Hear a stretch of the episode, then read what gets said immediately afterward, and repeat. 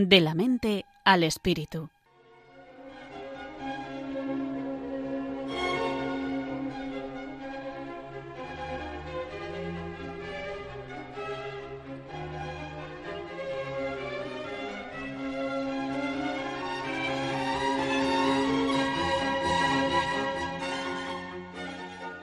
Buenas tardes a todos bienvenidos al programa de la mente un programa que pretende tender puentes desde la psicología y la psiquiatría a la espiritualidad para tener una visión del ser humano más completa.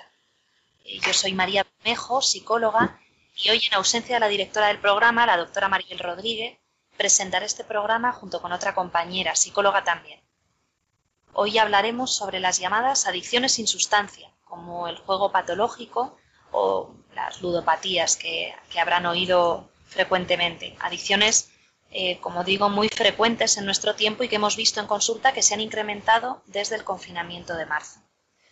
Esta problemática afecta, además de adultos, a la población adolescente y joven, cuestión preocupante, por lo que eh, en la próxima hora daremos algunas pinceladas acerca de lo que implica, de qué síntomas podemos empezar a detectar en nosotros mismos o en personas cercanas eh, acerca de este tipo de enganche y arrojaremos algo de luz acerca de qué podemos hacer nosotros como familia o como entorno de las personas que pudieran estar cayendo en estas adicciones. Se, denominan adicciones y sustancia, por introducir un poco el tema, porque a diferencia de las adicciones a la cocaína, la heroína, marihuana, alcohol, que, tanto nos pueden sonar, en estas adicciones sin sustancia no existe em, una sustancia tangible que consuma la persona. Sin embargo, el daño que puede hacer, aunque diferente que cuando hablamos de una droga, puede tener implicaciones muy severas en la vida de la persona y, como comentaremos más adelante, en otros ámbitos de su vida, no solo económicas, sino también familiares o incluso más allá, eh, pues en el funcionamiento de la persona y en su ser, porque como hablaremos más adelante, estas adicciones dejan el alma, digamos, fuera de juego, ¿no? Porque aíslan del mundo, del entorno, de la percepción del amor, generan muchas veces sentimiento de culpa, una gran ansiedad, eh, también vergüenza y eh, además puede afectar, por supuesto, a la vida espiritual, por eso lo hemos traído a este programa, incluso al sentido de la vida, a la armonía vital y a la coherencia de vida de esta persona. Y esto, esto que he estado introduciendo es algo bidireccional, es decir, eh, en algunos casos, digamos en lenguaje llano, perder el norte en lo espiritual y en lo esencial, en los valores de la persona, puede implicar un riesgo para caer en estas adicciones. De ahí que el programa de hoy lo hayamos preparado eh, sobre este tema. Actualmente, en un tiempo, como hemos dicho, muy difícil, que todos conocemos con, esta pandemia, es muy sencillo experimentar soledad pues, por, los confinamientos, toda la situación del estado de alarma, por no poder visitar a familiares o personas queridas, eh, o por la dificultad simplemente para hacer el ocio y la vida social a la que estábamos acostumbrados. O bueno, por tener también muchos ratos de, de estar en casa ociosos, por el teletrabajo. Entonces, esta soledad puede ser un caldo de cultivo para que ya que tenemos muy cerca dispositivos eh, electrónicos como móviles, tablets, ordenadores, es muy sencillo, como digo, que la persona eh, caiga y se enganche a algo que aparentemente puede comenzar como un ocio. Sin embargo, es algo que entrama un riesgo muy grande eh, y que se puede complicar y se puede convertir en una adicción, que es de lo que trataremos. Sobre esto vamos a hablar en el programa de hoy con una experta en adicciones. Hablaremos con Merche Castilla, psicóloga, que tengo la suerte también de que sea mi compañera y experta en adicciones. Eh, también es experta en trastornos de la personalidad y trabaja en una clínica privada en Madrid, en la que acostumbra a tratar todas estas problemáticas que hemos introducido.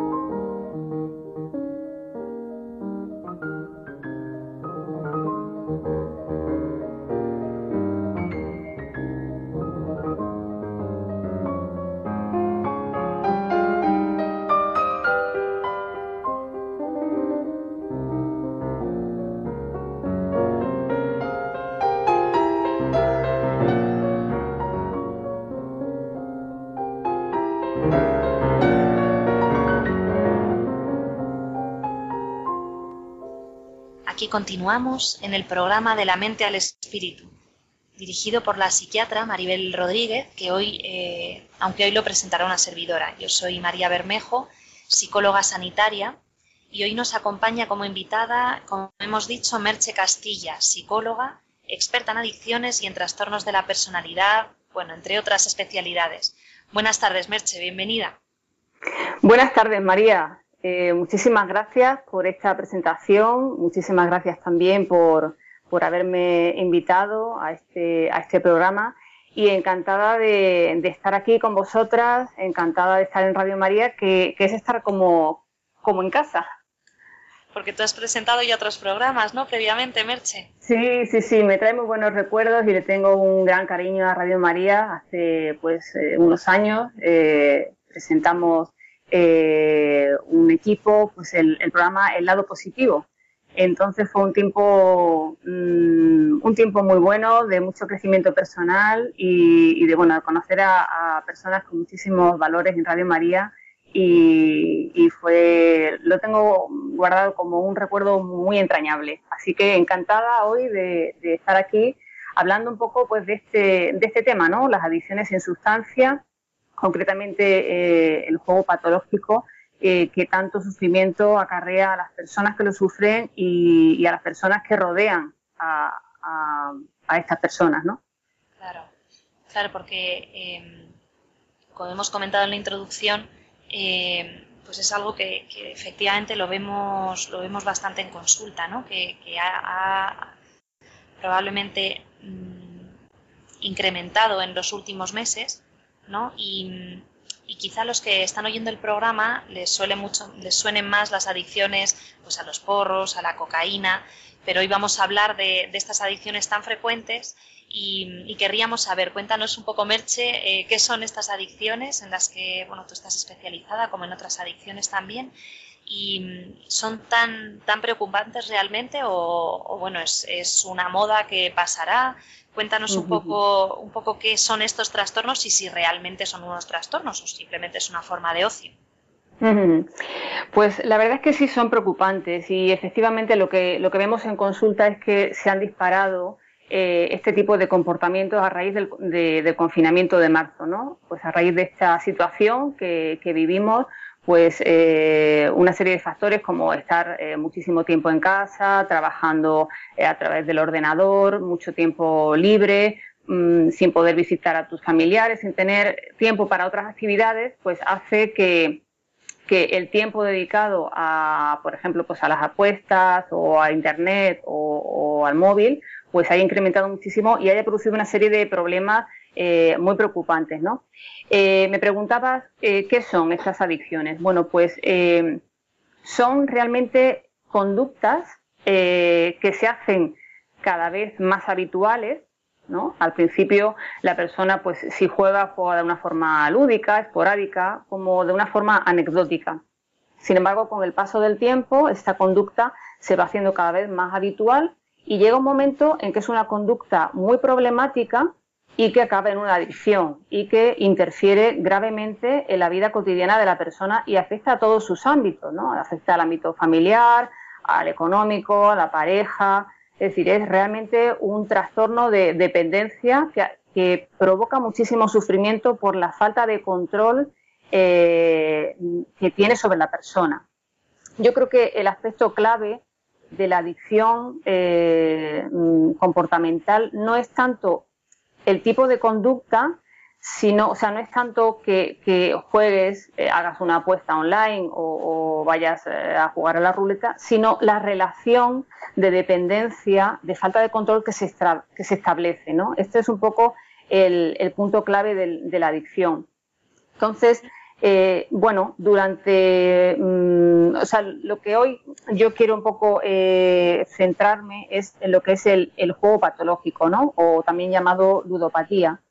Pues hasta hace unos años estaba considerado pues un problema en el control de impulso, pero ahora ya pues en el, en el DSM-5, pues el manual diagnóstico de los trastornos mentales, eh, a través del cual nos regimos los, los psicólogos, pues en él está incluido ya la adicción sin sustancia, está incluida en, el apartado de adicción, es decir, está reconocido ya como una eh, adicción.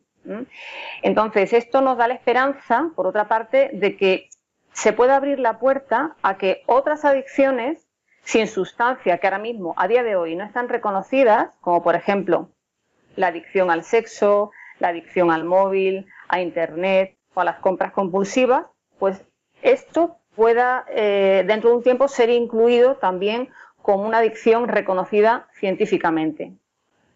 O sea, esto es muy interesante. O sea, que, no solamente el hecho de que aparezca esta problemática en un manual de, en el manual de trastornos mentales que utilizamos los, los psicólogos y también los psiquiatras en muchos casos, es, es, muy bueno esto, esto que dices de que arroja luz también y una, y una esperanza a que se puedan reconocer otras, otras problemáticas que están en la vida cotidiana de, de la población, ¿no? Y que eso hace que se, pueda, eh, se puedan especializar o formar psicólogos en, en, el tratamiento, ¿no? En la intervención, que entiendo que es lo, lo interesante de este punto, que, que pueda haber muchos profesionales que reconozcan esto como como una problemática seria, como un trastorno, no solo como un problemilla, sino como un trastorno y que por tanto se puede intervenir. Esto, claro, es esperanzador, Claro. Efectivamente, y sobre todo también eh, la visión social, ¿no? Si está reconocido científicamente, podemos hablar ya de un trastorno, de un problema real, y si eh, no se reconoce, bueno, pues eh, lo que lo que tú has comentado, ¿no? Bueno, pues es un problema, pero mm, no parece que sea importante. Entonces, realmente sí es importante porque los problemas que, están teniendo eh, las personas que tienen este, este problema, los familiares, pues son muy grandes, eh, a muchos niveles. Claro, porque quizá la gente que nos pueda estar escuchando piense que, esto del juego patológico, de, de la ludopatía, puede ser un vicio, pero que como no se ve un deterioro físico inmediato tan, tan marcado como por ejemplo en un cocainómano, eh, pues esto, esto puede hacer que estas personas lleguen tarde a consulta, ¿no? Se me ocurre que, pues que una persona que tiene un deterioro físico, eh, hablando llanamente, canta más, ¿no? Y entonces eh, la familia se preocupe de forma más temprana por esa persona y lo lleven a un centro especializado, pero eh, quizá estas problemáticas son más sutiles, ¿no? Estas, estos trastornos, porque la persona aparentemente funciona más o menos, ¿no? O sea, la, experiencia de ver a personas que, que, bueno, pueden ser empresarios, o pueden ser estudiantes, o pueden ser eh, amas de casa, o con cualquier perfil, ¿no? Pero que, mm, que cuando dejan de funcionar, ya esto que has dicho al principio de... Eh, dejan de, no tienen un funcionamiento o sea, empeora su funcionamiento de forma significativa, ¿no? Empeoran mucho en su vida laboral, en su vida personal, ahí es cuando acuden a consulta, ¿no? Porque las personas los ven raros o distintos. Entonces, ¿qué, tipo de síntomas tienen, Merche, para, para, saber exactamente y que todos los que nos puedan estar oyendo identifiquen, uy, pues esto quizá me pasa a mí, o le pasa a mi hijo, o a mi marido, o a mi mujer? Bueno, pues vamos a ver, la sintomatología es muy amplia y muy variada. Eh, yo me centraría eh, un poco en, las más importantes, ¿no? Eh, que son las que, mm, las que se ven claramente. En, un primer lugar, por ejemplo, hay una preocupación excesiva, ascendente, ¿no? se va incrementando con el tiempo. Es una preocupación alrededor del juego. La persona está constantemente pensando en jugar ¿Mm? Eh, piensa en eh, la próxima apuesta online que va a hacer por el partido del fin de semana. Eh, piensa en llegar a casa y jugar. De alguna forma, el, tiempo que dedica a pensar o a programar la próxima partida o apuesta o, a pensar en, la que hizo ayer es, es muy elevada, cada vez más elevada. Luego, también, cuando a, medida que se va instaurando el problema, eh, ellos intentan, intentan controlar el juego. Eh, empiezan a ver pues, que están perdiendo dinero o que están dedicando demasiado tiempo o que, o que, bueno, empiezan a tener los primeros problemas en la pareja o en la familia, ¿no? Entonces, ellos intentan. Entonces, se produce lo que se llama un fracaso eh, de esos intentos. Ellos intentan jugar menos tiempo, por ejemplo, y no lo consiguen. Intentan eh, gastar menos dinero y tampoco lo consiguen, ¿no? Eh, por otra parte, también necesitan apostar cada vez más dinero en el juego para conseguir ese placer o esa excitación de los primeros tiempos. Es decir, de alguna forma, pues se han acostumbrado a una determinada cantidad y eso ya pues no les satisface. Entonces doblan apuestas eh, y em, ponen más dinero en ese juego. Luego también es importante saber que la conducta adictiva, por otra parte, se intensifica mucho cuando la persona está ansiosa o está deprimida o está aburrida o no se encuentra bien, ¿no? Sobre todo porque la conducta adictiva funciona como una válvula de escape ante situaciones que para la persona son desagradables y que no sabe o no puede eh, afrontar, no tiene los recursos para, para, afrontarlo. Y el juego es la evasión, ¿no? El, la forma que ellos han descubierto para sentirse bien. Esto luego lo veremos un poco porque es muy, es muy eh, significativo y muy, eh, es, muy fácil encontrarse en consulta personas que eh, ante una situación de ansiedad en el trabajo o de aburrimiento recurren al juego para sentirse bien, porque no saben manejar ese tipo de emociones. O sea, algo totalmente, algo totalmente intuyo, Merche, frecuente ahora mismo. O sea, justo en la situación que estamos viviendo ahora, ¿Quién no está en algunos momentos aburrido o, bueno, ansioso ya no te quiero contar, ¿no? Claro. Efectivamente, es decir, que ahora mismo por eso también se ha potenciado mucho, es decir, la situación de incertidumbre que vivimos por la pandemia, pues hace que pues, eh, la persona recurra eh, fácilmente a eso que le hace sentir muy bien. Es la satisfacción inmediata. Luego, cuando dejan de jugar, la situación de incertidumbre sigue siendo la misma, desgraciadamente. Entonces, pues siguen jugando, siguen jugando. De alguna forma es eh, el, oasis que ellos han descubierto en medio de un desierto. ¿Mm? Un, oasis corto. Corto, muy corto y cada vez más corto, porque muchos de ellos en, el mismo momento en el que están jugando ya ahí se están sintiendo mal. O sea, que cada vez es más corto. Luego también, bueno, pues eh, hay un deterioro efectivamente en las relaciones personales, ¿no? Una, una adicción pues eh, poco a poco va haciendo una herida en, las en la confianza de los familiares ¿no? o de la pareja, ya que el adicto pues eh, recurre desgraciadamente a la, mentira, a la conducta de la mentira para poder jugar, ¿no? Entonces, eh, cuando se le descubre una vez y otra vez y otra vez, pues eso pues hace mella en la confianza de su, de su pareja o de sus padres o de su familia también se deteriora el ámbito laboral y académico. Es decir, si hemos dicho antes que la persona cada vez está más preocupada o, le da más tiempo al tema del juego, pues claro, desatiende otros ámbitos. Pues eh, desatiende el ámbito laboral, si es un chaval, pues desatiende las tareas pues, del instituto eh, y de alguna forma se va despegando, eh, se va desvinculando de ese funcionamiento.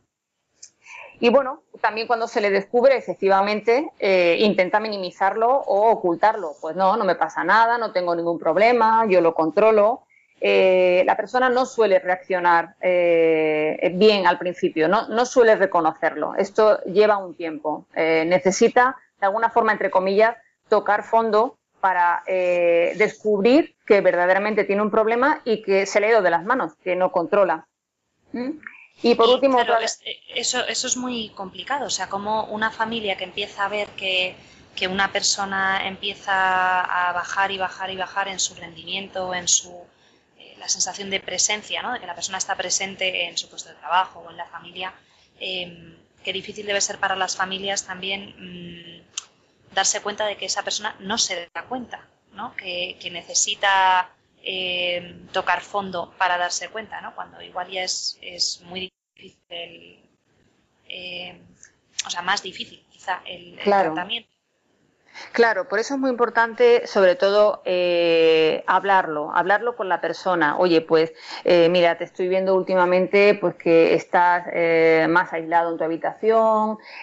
últimamente me he dado cuenta, pues que no has quedado con tus amigos, has cancelado planes para, para estar con el móvil. algo, de alguna forma es importante darle ese tipo de información para que ellos vean, de alguna forma, las consecuencias que tiene esa conducta. Como que objetivicen, ¿no? Claro, es decir, vale, por una parte me, está produciendo mucho placer ¿no? y satisfacción esta conducta, eh, pero por otra parte ya está empezando a haber problemas y la gente se está dando cuenta. Entonces es importante que ellos eh, escuchen esa información. Por eso es muy importante ahí el apoyo social, porque mm, ven desde otro punto de vista el problema.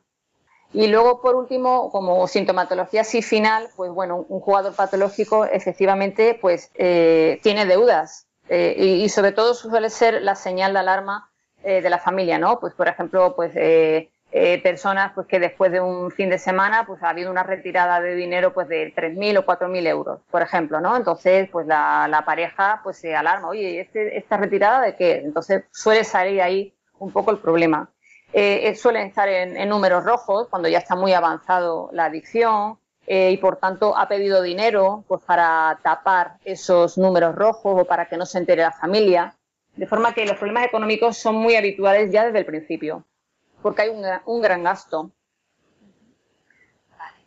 Bueno, pues, pues muchas gracias, Meche, por contarnos. Vamos a, vamos a, a seguir con el programa, eh, pero antes vamos a hacer una, una, pequeña pausa en la que vamos a escuchar una canción muy relacionada que yo os invito a que no, no os desconectéis de, este programa porque ahora viene una parte muy interesante eh, que es eh, también arrojar luz acerca de qué podemos hacer eh, nosotros como familia o como entorno, o si a nosotros mismos nos está pasando, en esta problemática. ¿no? Pero antes, eh, ya teniendo clara toda esta sintomatología y lo que son las adicciones sin sustancia, vamos a, vamos a escuchar esta, esta canción y luego comentamos, a ver, yo os invitaría también a que pensarais mientras la escucháis a qué os puede sonar esto, si tiene algo de relación con lo que, con lo que hemos estado comentando hasta ahora, Merche.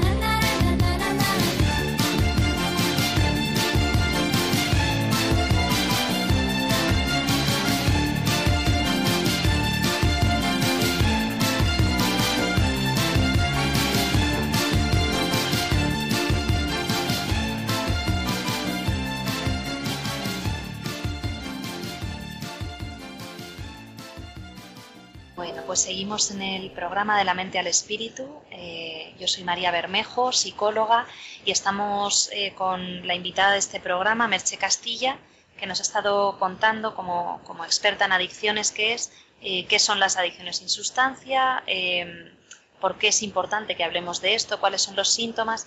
Y hemos escuchado esta canción de Mecano que no sé qué te parece a ti, Merche, qué, eh, qué te evoca a ti todo esto que, todo esto que hemos escuchado.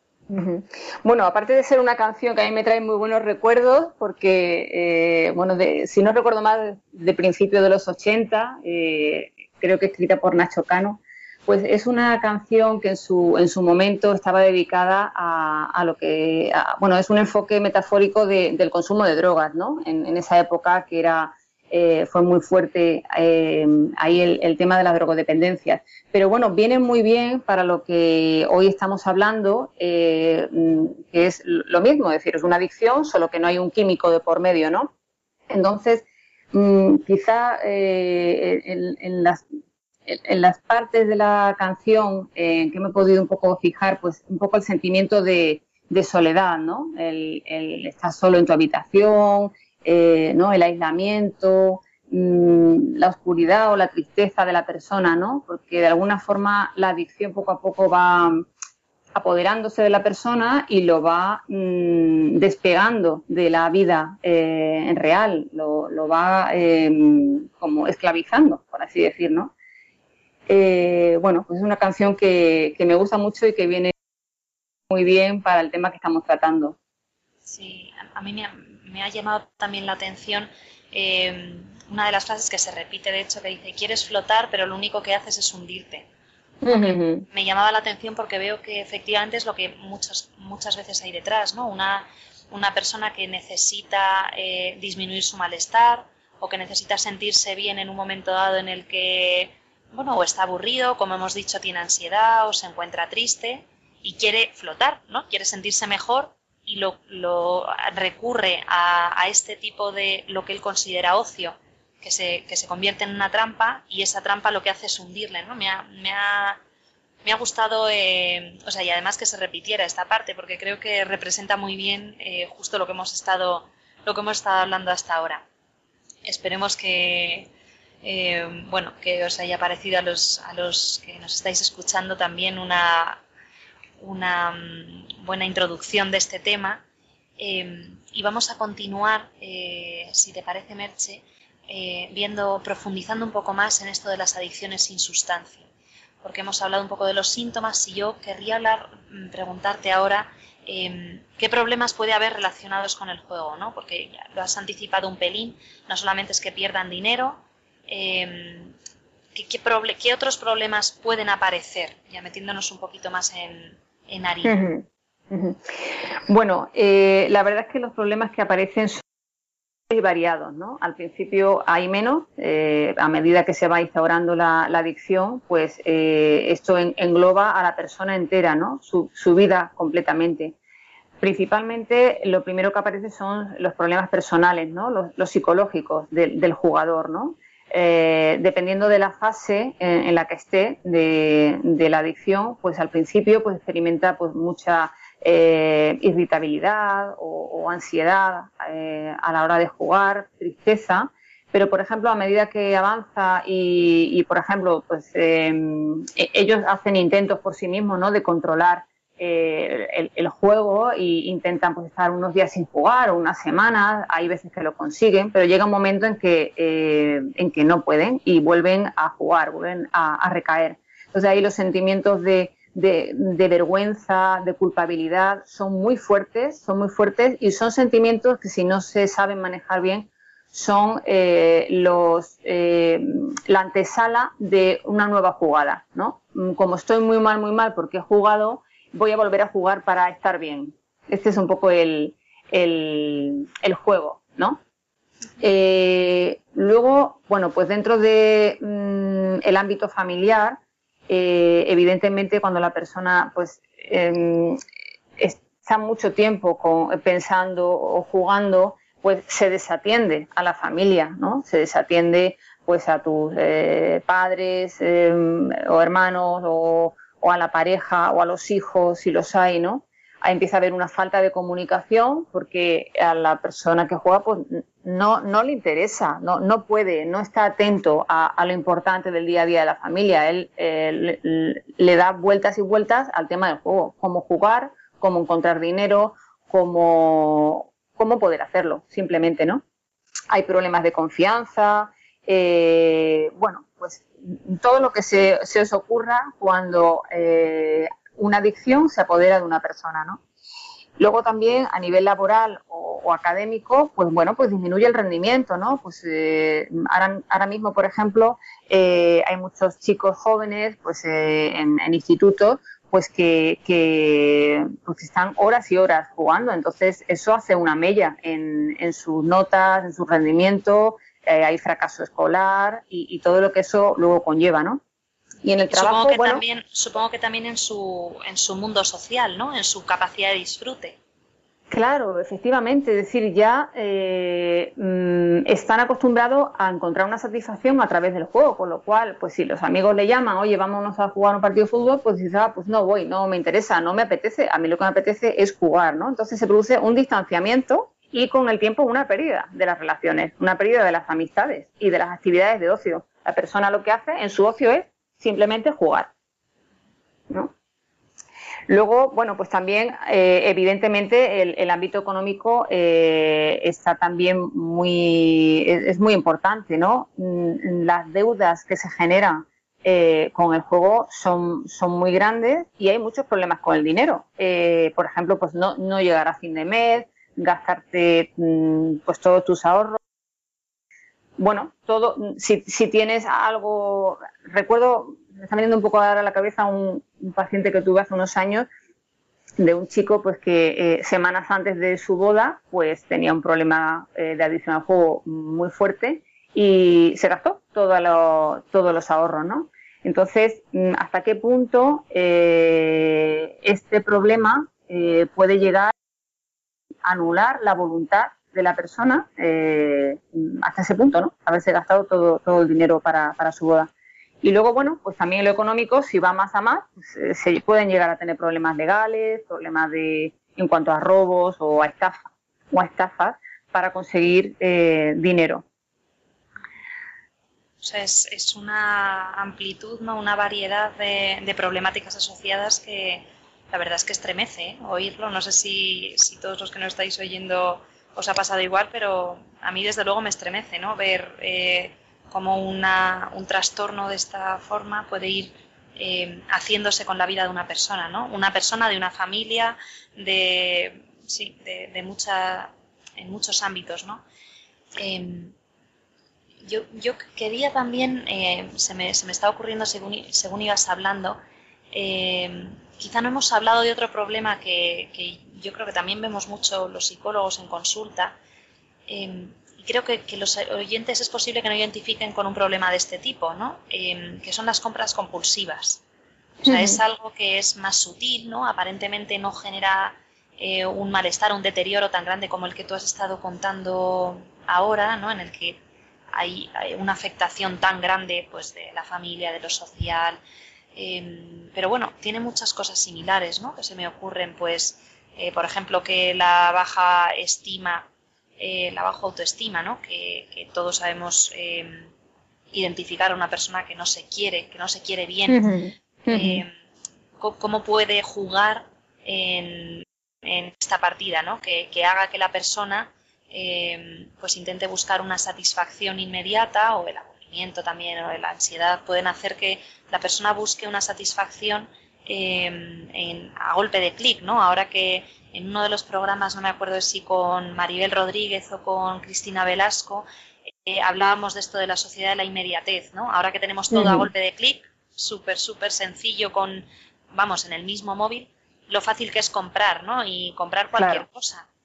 Claro, claro. Supone un factor de riesgo eh, mm, muy fácil, es decir, lo tienes en la mano 24 horas, entonces la capacidad de autocontrol y autodominio ahí entra en juego, ¿no? Entonces, eh, una persona, pues, eh, es una de las características de los jugadores, ¿no? La baja autoestima y la necesidad de sentirse bien, bien, pues, jugando, comprando, eh, apostando. Entonces, porque claro, durante unos, durante unos segundos o unos minutos, eh, o bueno, unas horas en caso de un juego eh, largo, ¿no? Que enganche mucho, mm, claro, disminuye el malestar, la tristeza o la angustia que puedas sentir en ese momento, ¿no? Pero esto de las compras compulsivas es como, parece como más sutil, ¿no? Y yo veo que, también es importante que, lo hablemos, aunque sea así por encima, ¿no? Que no es el, porque me gustaría sí llamar la atención a, los que nos puedan estar oyendo em, a, que se miren un poco hacia sí mismos, ¿no? Que quizá alguna de estas personas pues puede sentirse identificada con esto, ¿no? Es algo que es, em, bueno, según muchos estudios, pues es más frecuente en mujeres que en hombres, ¿no? Y que muchas veces está relacionado, yo creo, con, con, la búsqueda de la apariencia, ¿no? De la imagen física, del bienestar emocional, entonces, pues se pueden comprar eh, maquillajes o cremas de forma inmediata, sin pensarlo mucho, ¿no? Yo creo que, el punto aquí, bueno, ropa, por supuesto, ¿no? Bolsos, no solo en, no solo mujeres, ¿no? Como digo, pero es verdad que es más, es más prevalente y, también existe este riesgo del endeudamiento, eh, el peligro de las tarjetas de crédito, ¿no? Que muchas veces están metidas ya, las tenemos metidas dentro de algunas aplicaciones de compra y ni siquiera tenemos que sacar la tarjeta para meter los numeritos, ¿no? que es muy tan sencillo como darle a aceptar, aceptar, comprar, meter en carrito de la compra, aceptar. Y ahí, mm, claro, una persona que tenga dificultad para controlar sus impulsos claro. puede estar perdida, ¿no? porque, claro, eh, sin fondo, pues en función de si tiene tarjeta de crédito o débito, claro, eso puede ser un, pues un pozo sin fondo. Entonces, eh, sí me gustaría que, pensáramos, todos los que estamos eh, participando de alguna u otra forma en este programa, acerca de esto, ¿no? Si, yo me controlo eh, este tipo de impulsos, si yo soy capaz o no de demorar una compra, ¿no? porque, por ejemplo, la publicidad ahora tiene, yo creo, un efecto devastador, ¿no? De, venga, todo inmediato, ya, venga, dale, clic. Incluso que también se ve con esto del juego, ahora que sea normalizado y se ha legalizado la publicidad, ¿no? que lo vemos todos en nuestra casa, la publicidad en televisión de salas de apuestas, de distintos juegos, que antes no era legal ¿no? en determinados horarios. Em, o sea, yo creo que se ha, se ha facilitado mucho esto y hace que, nuestro control de impulsos disminuya, o sea, que nos apetezca más eh, comprar o acceder a lo que sea ya a golpe de clic. Yo creo que aquí también, mm, no sé qué te parece, Merche, pero creo que también es importante que todos eh, hagamos este ejercicio de, entrenamiento en el autodominio. Claro, claro. Entrenamiento en el autodominio. Sí, sobre todo porque cuando, eh, o sea, el control de impulsos, ya decía al principio que, las adicciones, eh, o sea, el juego patológico estaba incluido dentro de los trastornos del control de impulsos, como podía ser la criptomanía o la piromanía, ¿no? Eh, porque fundamentalmente es la, el, síntoma eh, más importante eh, del, jugador, ¿no? El jugador es impulsivo. Entonces, al igual que el comprador compulsivo o el que tiene una adicción al, sexo, ¿no? Es lo quiero ahora y ya. Entonces, claro, si, si se tiene difícil el acceso, eres capaz de pensar, de reflexionar sobre lo que vas a hacer. Pero si el acceso es tan fácil como un clic, lo que decías, eh, no me da tiempo a pensar. Entonces, directamente paso de quiero jugar a estoy jugando. Claro, o sea que es, muy, que es muy importante que nos pongamos también si vemos que tenemos esa tendencia, alguno de nosotros, que nos pongamos esas barreras, ¿no? Que, no pensemos, ay, es que soy como un niño pequeño que necesito eh, algo que me frene. Pues sí, muchas veces sí, ¿no? Gracias a esto a lo mejor se nos está Em, protegiendo con, estos frenos, eh, con estas barreras, digamos, que nos podemos poner nosotros mismos, se, puede prevenir eh, caer en un problema serio. Claro, claro, y es esto, eh, esto se ejercita, ¿no? El control de impulsos es algo que se ejercita. Es decir, por ejemplo, pues a un niño pequeño, pues le das una, una bolsita de chuches y le, le puedes decir, bueno, cómete dos, ¿no? Y, el resto, pues para final del día o para mañana ahí el niño se está dominando, a él le apetece muchísimo comerse la bolsa entera, ya, ¿no? Eh, pero si aprende a demorar la respuesta, es eh, de alguna forma un aprendizaje que tiene para un futuro para decir, eh, pues no, me he comprado dos bolsos, pues no me compro más. sé esperar, puedo decir que no, puedo hacerlo, he aprendido. Claro, qué, bueno es esto para todos mm. los ámbitos de la vida, ¿no? Efectivamente, efectivamente, muy importante. Y esto en los tratamientos de adicción se, se ejercita, ¿no? El, el, autodominio, el autocontrol, porque sin esto, sin este rasgo, eh, es muy difícil salir de una adicción, sin el autodominio. De alguna forma es la adicción la que domina al, al jugador, no al contrario. Y bueno, ya hemos hablado de, de todo esto, de las de, de, que son personas muchas veces las que caen en esto, pues con pocos recursos para manejar emociones, ¿no? Y que recurren al juego para disminuir su malestar, su ansiedad, su tristeza, eh, o, que no saben estar aburridos y les puede la impaciencia, ¿no? Em, más o menos eh, como un perfil pero, pero yo querría saber también, eh, Merche, cómo se enganchan, ¿no? Porque la gente no es tonta. Y si siempre pierdes dinero, no te enganchas a esto. ¿Cómo puede ser que una persona que, porque normalmente se pierde, eh, creo que sería interesante que habláramos de esto, ¿no? Cómo una persona se engancha y por qué. Si puede ser una persona muy inteligente que dices, pero bueno, si funciona bien en el resto de cosas, ¿cómo no ha caído en que esto es una cosa peligrosa? Claro, decías antes que eh, muchas veces se pierde. Eh, realmente también lo real es que muchas veces se gana. Entonces, ¿qué ocurre? Que ni siempre se gana ni siempre se pierde. Si, por ejemplo, eh, yo ahora apostara, hiciera una, apuesta online y a partir de ahora siempre, siempre, siempre perdiera, eh, pues evidentemente eh, la conducta pues me aburriría, no, no lo haría porque sé que siempre se pierde y pues no, no, no me satisface. El problema de las adicciones es que el refuerzo eh, que se produce es un refuerzo intermitente. Unas veces se pierde y otras se gana. Es decir, que cuando la persona ha perdido, por ejemplo, pues 300 euros en una, en una apuesta, piensa, bueno, pero es que la siguiente puedo ganar. Como puedo ganar, voy a apostar. Entonces, ahí es donde se engancha, porque siempre hay una posibilidad de que la próxima apuesta o la próxima partida yo pueda ganar. Es ahí, de ahí eh, viene el enganche. O sea, como una espera de eh, a ver si ahora sí, a ver si ahora ah, sí. Efectivamente, a ver si ahora sí. Y, y, muchos de ellos, luego hablaremos un poco también de las creencias irracionales, ¿no? de las trampas. Muchos de ellos dicen, no solo eh, a ver si ahora sí, sino seguro que sí, seguro que sí, seguro que esta vez me toca. Cuéntame, cuéntame esto de las ideas irracionales. ¿Qué, qué, son estas trampas? Estas trampas. Bueno, pues estas ideas irracionales eh, son eh, muy características en ellos, en, en, las adicciones, eh, porque son trampas de alguna forma que te, que te incitan a jugar y sobre todo que hacen mantener a lo largo del tiempo la conducta del juego, ¿no? Entonces, en, en, consulta es muy eh, frecuente escuchar, yo lo escucho mucho, ¿no? Pues el, por ejemplo, eh, yo lo controlo, ¿no? Sobre todo al principio. No, no, yo, yo lo controlo, no, no tengo ningún problema, yo em, eh, dejo de jugar cuando yo quiera, no tengo ningún problema, esto no, no, no me supone nada, yo lo controlo, ¿no? Entonces, claro, el creerte que tú lo controlas, supone que vas a seguir jugando. ¿Vale? Porque piensas que si tú quieres, lo vas a dejar. El problema es que no se quiere porque ya no se puede. ¿Mm?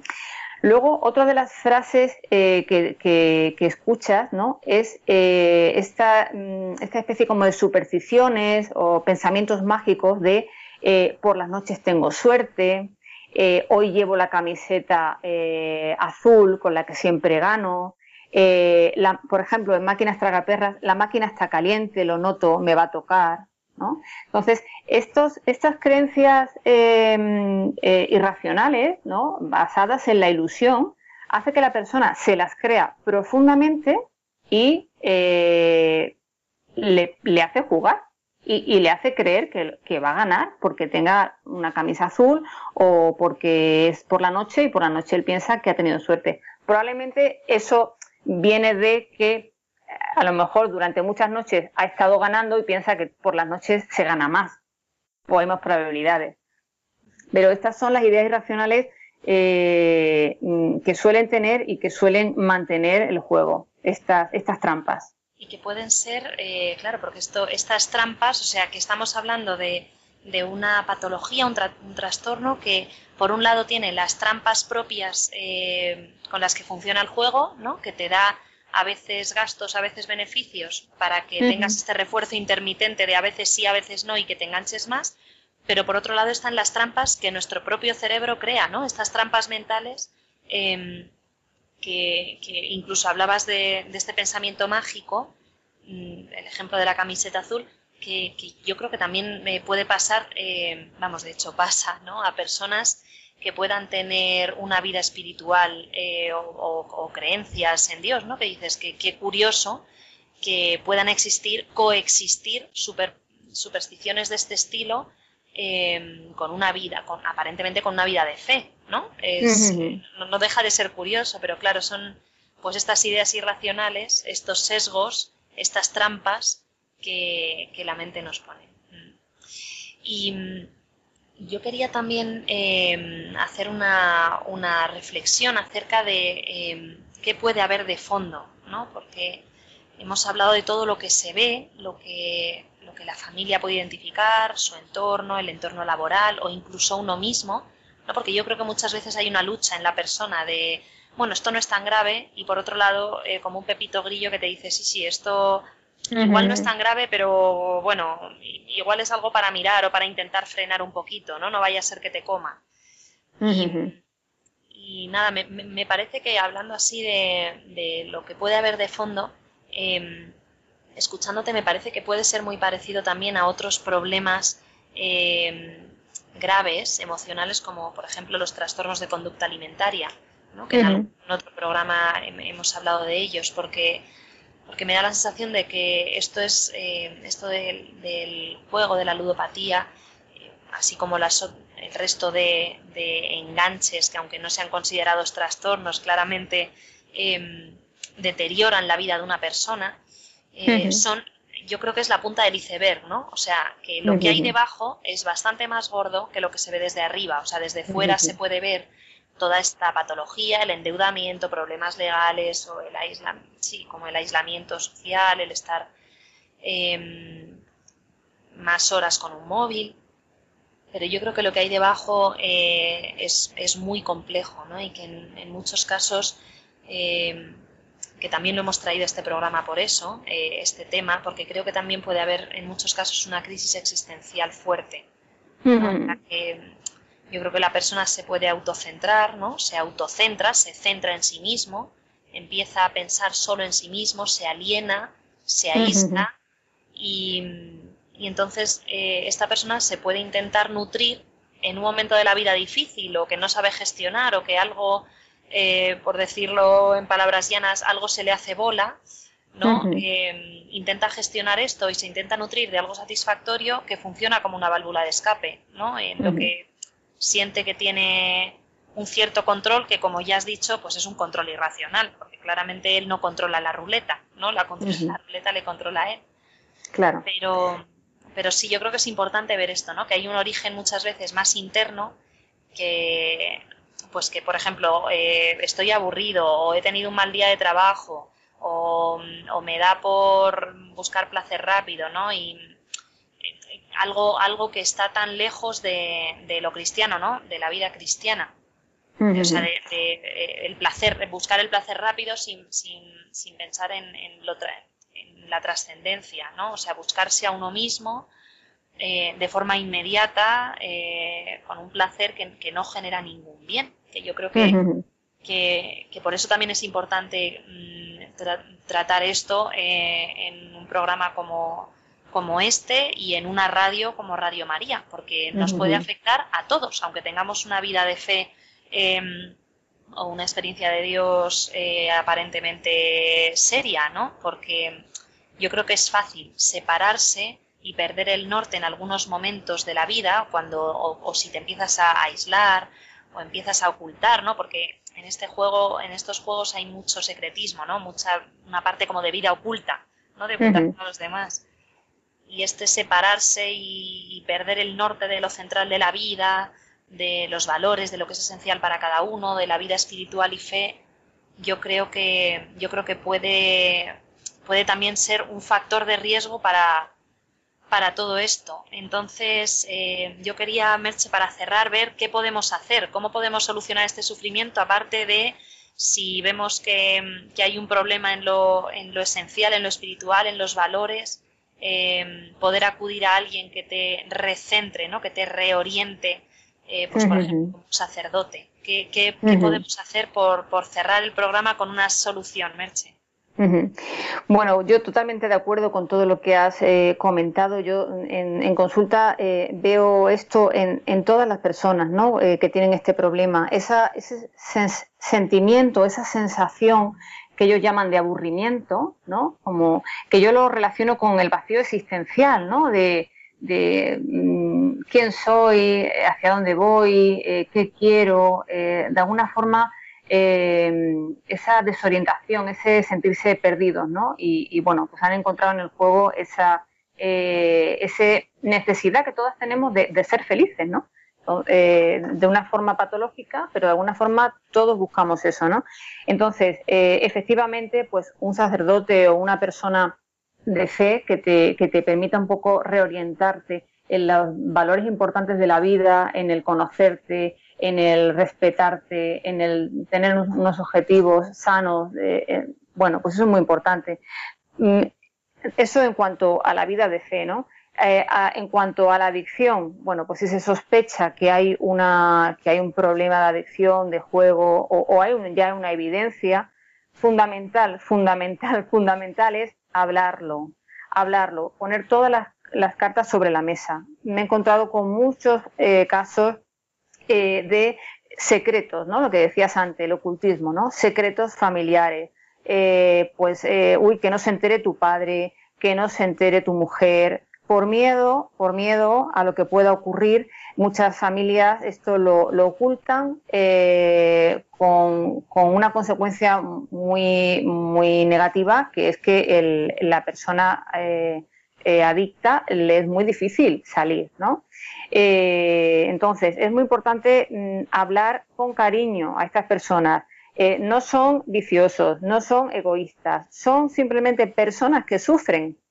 Alguien que ha descubierto esa forma eh, para sentirse mejor o para no sentirse tan mal y no ha podido o no ha sabido hacerlo de otra forma más que esa. Entonces es muy importante hablarlo con tranquilidad, eh, con mucho cariño hacia persona, buscando soluciones, desde cuándo te pasa, por qué eh, y cómo te sientes y qué te gustaría respecto al juego. O sea, de alguna forma, eh, dar apoyo, no criticar, servir de, sostén emocional a estas personas que, sufren tanto, ¿no?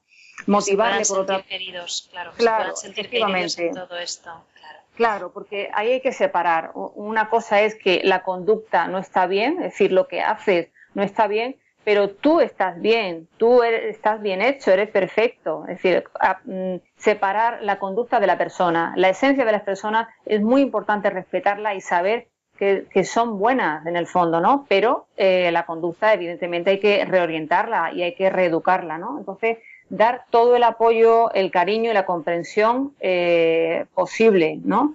Eh, mi experiencia personal, o sea, en la consulta, es que eh, las personas que tienen problemas de adicción y han tenido un apoyo social eh, importante, unos padres que han ayudado, eh, un cónyuge, unos hermanos que han hecho de, colchón emocional, de acompañantes, salen antes y salen mejor.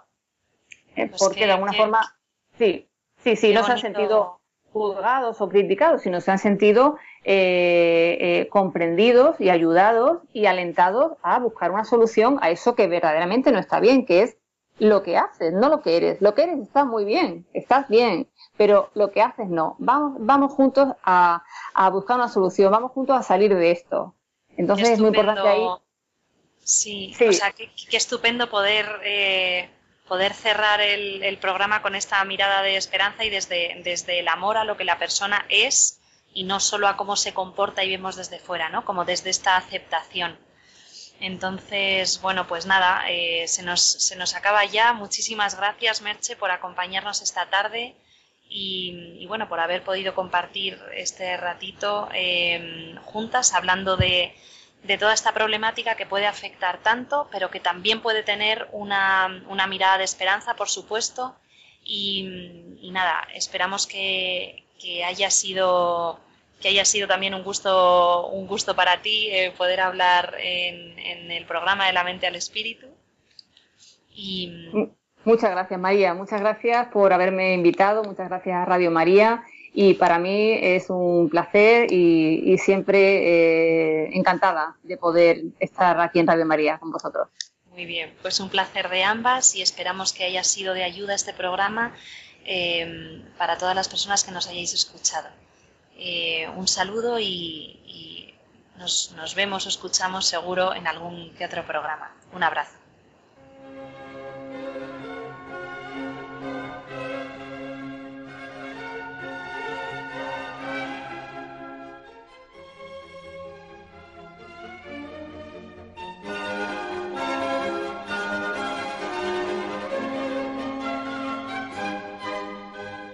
De la mente al espíritu.